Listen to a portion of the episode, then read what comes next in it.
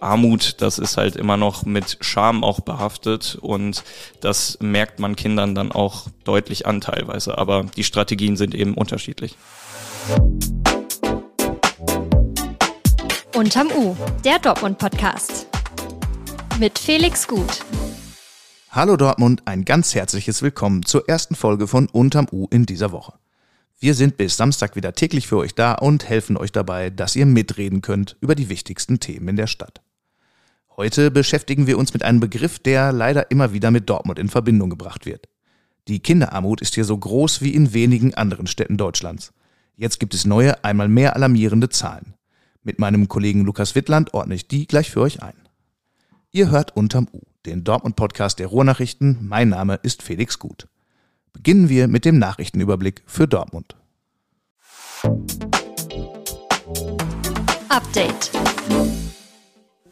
Eskaliert. Ein Streit am Nordmarkt hat einen großen Polizeieinsatz ausgelöst. Hunderte Schaulustige störten den Einsatz und bedrängten Polizisten teils aggressiv. Ursache war eine Streitigkeit, an der laut Polizei bereits 20 Personen beteiligt gewesen sein sollen.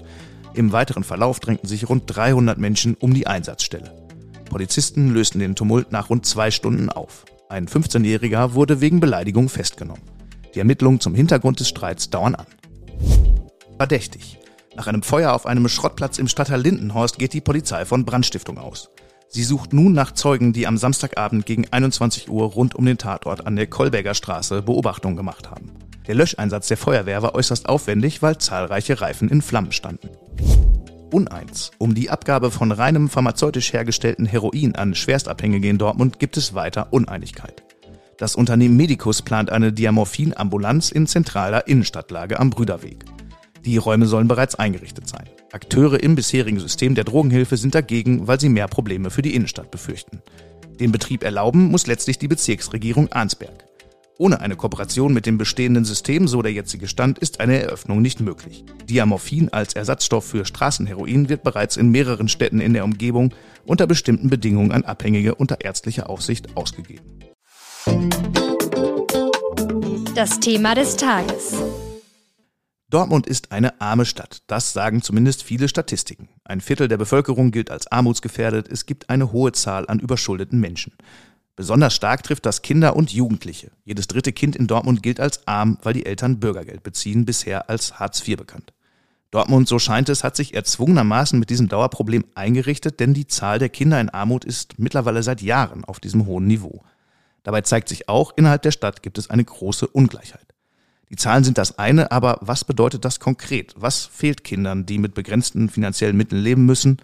und welche Wege führen aus der Misere heraus? Diese und weitere Fragen kläre ich jetzt mit meinem Kollegen Lukas Wittler. Lukas, du hast dich mit vielen Menschen unterhalten, die sich um das Thema Kinderarmut kümmern, beispielsweise mit dem Kinderschutzbund, aber auch mit betroffenen Familien. Um zu verstehen, was Kinderarmut bedeutet, kannst du ein paar Beispiele aus dem Alltag von Familien nennen? Unter anderem habe ich da Andreas Berle äh, gesprochen. Er ist alleinerziehender Vater von einem 13-jährigen Sohn und er hat erzählt, ja, 915 Euro Frührente stehen ihm zur Verfügung und damit ist eben nicht viel möglich. Und ähm, er sagt auch, es ist dann auch nicht leicht, seinem Sohn das zu vermitteln. Er spricht da offen mit ihm und sein Sohn versteht das auch alles und ist da nicht so anspruchsvoll, aber mal eben irgendwie auf dem Rückweg spontan die Pommes essen oder den großen Eisbecher oder mal eben in den Freizeitpark, das geht halt nicht. Und da sagt er, das gehört natürlich eigentlich irgendwie dazu, zu einem unbeschwerten Aufwachsen für Kinder und Jugendliche eben solche Aktivitäten auch zu haben. Und mit Martina Furlan habe ich gesprochen. Sie ähm, ist Leiterin des Kinderschutzbundes in Dortmund. Ähm, da hängt auch eine Kita mit dran und sie hat gesagt, eigentlich beginnt Kinderarmut das Thema schon bei der bei dem Blick in die Butterbrotsdose. Die einen Kinder haben halt ja vielleicht hm, Schokoriegel mit drin, andere sind da gesünder ausgestattet und man sieht das schon an so Kleinigkeiten. Wie wird denn Armut eigentlich definiert? Da gibt es zwei verschiedene Definitionen. Also zum einen wird der SGB II-Bezug, also der Bürgergeldbezug, da hinzugezogen. Da hat man in Dortmund über 30.000 Kinder, also fast jedes dritte Kind in der Stadt, das ähm, ja im SGB II Bezug ist, beziehungsweise die Eltern, die Kinder gehören dann eben dazu. Und es gibt noch äh, eine weitere Definition, da gelten Menschen als armutsgefährdet, ähm, deren Einkommen weniger als 60 Prozent des mittleren Einkommens beträgt. Also das ist dann in Relation zu anderen ähm, ja, Menschen in Deutschland oder in Dortmund. Was hast du so mitbekommen? Wie gehen denn Kinder und Jugendliche mit dem Thema um, wenn sie damit konfrontiert sind und ja auch realisieren häufig, dass sie andere Möglichkeiten haben als andere Familien? Dazu habe ich Monika Bornemann gesprochen. Sie ist Sozialarbeiterin für die Diakonie an der Ricarda Hochrealschule im Kaiserstraßenviertel. 640 Schülerinnen und Schüler sind da ganz unterschiedliche Zusammensetzung und sie sagt, so unterschiedlich gehen auch eben die Kinder damit um mit Armut. Also die einen sagen ganz offen in der Schule, ja, ich bin bildungs- und teilhabeberechtigt und so kann ich mit auf Klassenfahrt fahren. Ähm, kommunizieren das also, sie sagt, äh, versuchen das auch ein bisschen zu überspielen. Ähm, und es gibt dann andere Kinder, die sich ähm, viel mehr zurückziehen, dann auch alleine irgendwie auf dem ähm, Schulhof stehen. Ähm, ja, sie sagt, Armut, das ist halt immer noch mit Scham auch behaftet und das merkt man Kindern dann auch deutlich an teilweise. Aber die Strategien sind eben unterschiedlich. Was konntest du so raushören, was äh, betroffene Eltern in so einer Situation machen? Wie gehen sie damit um?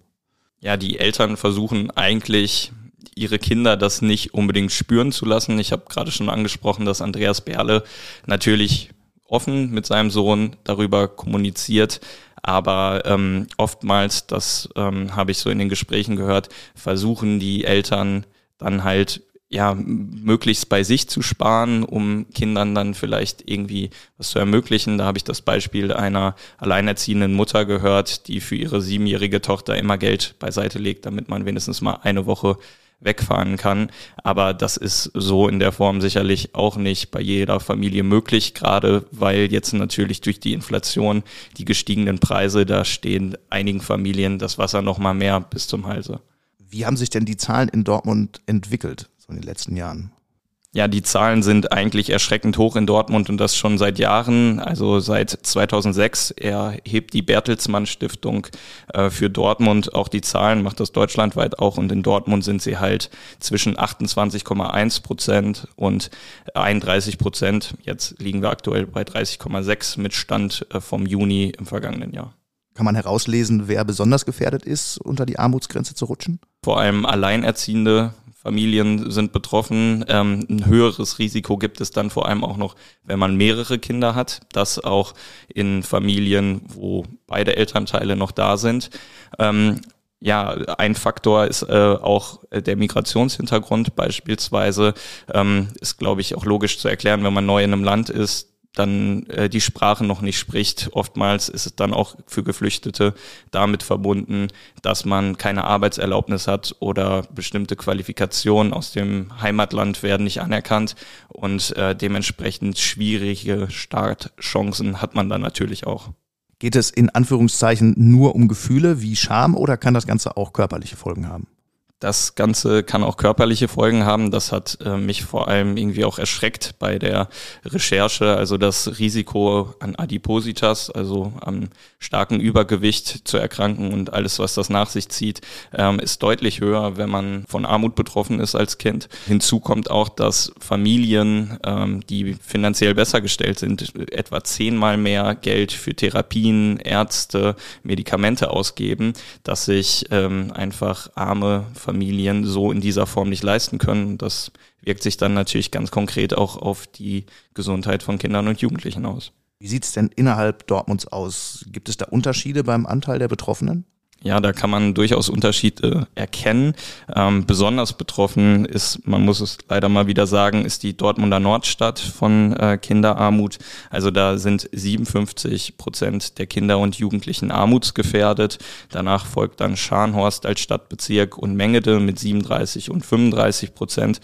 Und wie deutlich dieses Gefälle auch ist. Man hat da wieder ein Nord-Süd-Gefälle, ähm, sieht man dann, wenn man auf Hombruch äh, guckt, also das ist der äh, Stadtbezirk mit dem geringsten Anteil. Da sind 10,7 Prozent äh, der Kinder armutsgefährdet. In Applerbeck sind es 13,5 Prozent. Nur kann man vielleicht sagen, aber wenn man über das Thema spricht, ist eigentlich jedes Kind zu viel. Wie verändert das den Alltag in den betroffenen Gebieten? Kann man da Beispiele nennen?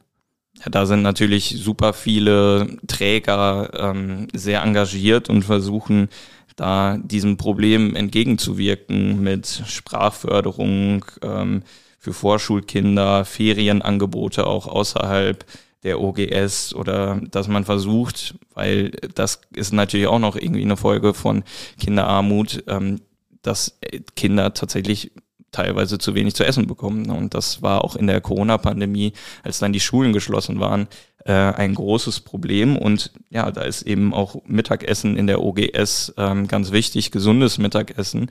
Ähm, das spielt da mit rein. Und ja, diese Träger sagen auch, das Wichtigste ist auch, es gibt gibt Angebote, aber man, man muss die Kinder eben auch dahin kriegen. Und das ist oftmals schwierig, auch weil sie zu Hause oftmals niemanden haben, der sie dann da hinführt. Ähm, und das, da muss man natürlich auch bei den Eltern ansetzen. Einige sind da sehr engagiert, aber es gibt natürlich da auch Schwierigkeiten. Welche Ansätze hast du da kennengelernt? Eine Möglichkeit ähm, oder ein Projekt ist beispielsweise das von Kinderglück von der Stiftung. Ähm, da habe ich mit dem Geschäftsführer Bernd Crispin gesprochen. Die haben ein Schulranzenprojekt, ähm, wo sie eben versuchen, Kindern den Schulstart zu ermöglichen. Äh, Bernd Crispin sagte nämlich in dem Zusammenhang, wenn du schon ohne Schulranzen da am ersten Tag stehst, weil deine Eltern sich das nicht leisten können, da hast du quasi schon verloren. Da kannst du nicht mehr vernünftig in der Schule mitmachen. Und ähm, mich haben da tatsächlich auch, ich hatte da jetzt keinen Bezug mehr zu, wie viel so ein Schulranzen kostet, aber 180 Euro, sagte er, im Paket ist eigentlich das günstigste, fast, was man so auf dem Markt bekommt. Da sind dann Turnbeutel, alle Sachen mit dabei.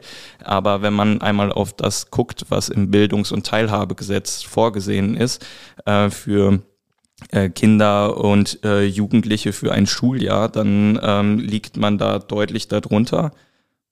Da sind 174 Euro für ein Schuljahr vorgesehen, 116 im ersten Halbjahr, 58 im zweiten Halbjahr. Und ja, mit diesen 116 Euro ist es eben schwierig, einen Schulranzen zu bekommen.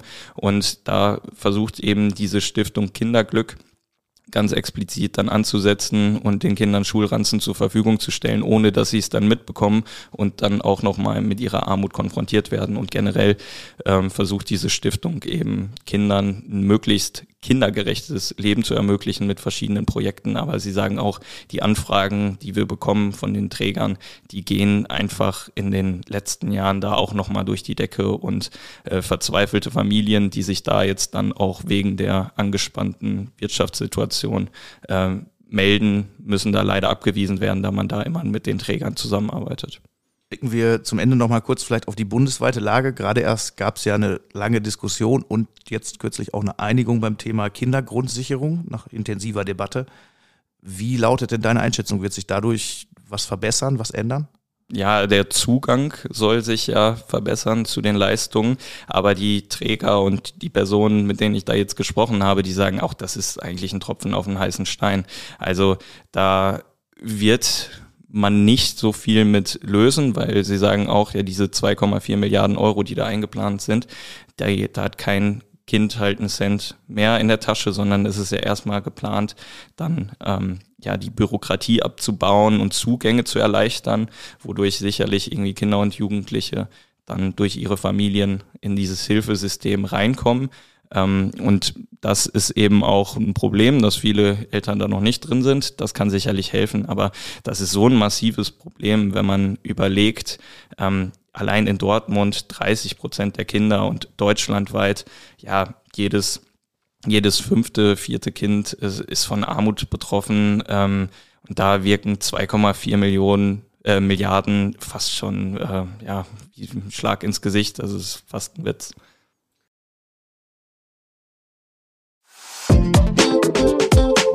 Zum Schluss kümmern wir uns um ein Gerücht, das es in Dortmund schon lange gibt. Es geht um die meiner Meinung nach leckerste Dortmunder Spezialität, den Salzkuchen. Also dieses mit Kümmel und Salz bestreute Brötchen mit Loch in der Mitte. Erfunden wurde es vor knapp 150 Jahren in Dortmunds ältester Bäckerei Fischer am Rathaus. Die Legende lautet, dass der Salzkuchen Vorbild für den etwa zeitgleich in den USA verbreiteten Bagel gewesen sein könnte. Dem widerspricht aber die historische Quellenlage, die den Ursprung für das runde Brötchen mit Loch eher bei jüdischen Auswanderern aus Polen sieht. Widerspruch kommt auch von der heutigen Betreibergeneration von Fischer am Rathaus. Hier verbietet man sich den Vergleich mit dem Hinweis, Bagels sind toll, haben aber nichts mit Dortmund zu tun. Damit hätten wir das also auch geklärt. Für heute war es das mit Unterm U. Ich hoffe, ihr fühlt euch gut informiert. Wie immer findet ihr alle Infos zu den Themen der Folge in den Show Notes. Checkt doch dort auch gern unser aktuelles Angebot für ein Ehren Plus Abo für drei Euro in den ersten drei Monaten. Dieser Podcast erscheint immer dienstags bis samstags. Ich freue mich, wenn ihr die Glocke aktiviert und uns folgt. Schickt uns Kritik, Wünsche und Anregungen gerne an unterm-u.ruhrnachrichten.de. Kommt gut durch den Tag. Wenn ihr mögt, hören wir uns morgen wieder. Alles Gute.